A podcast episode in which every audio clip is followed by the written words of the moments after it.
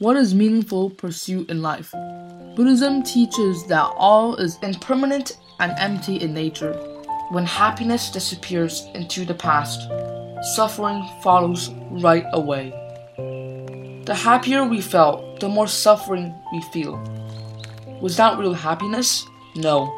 It was rather the origin of suffering.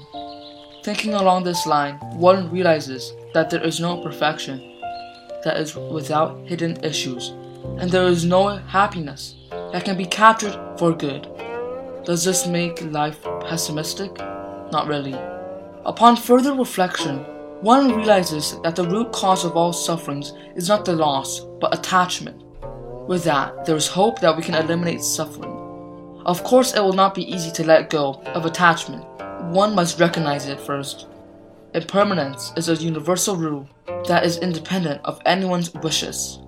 Having a right perspective on impermanence will allow us not to be attached to certain situations, namely, not to be attached to things we like nor to resent things we don't like.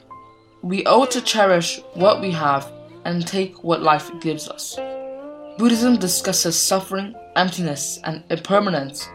This is not to teach us to be pessimistic, but teach us to let go of our attachment and be optimistic about pursuing a more meaningful life.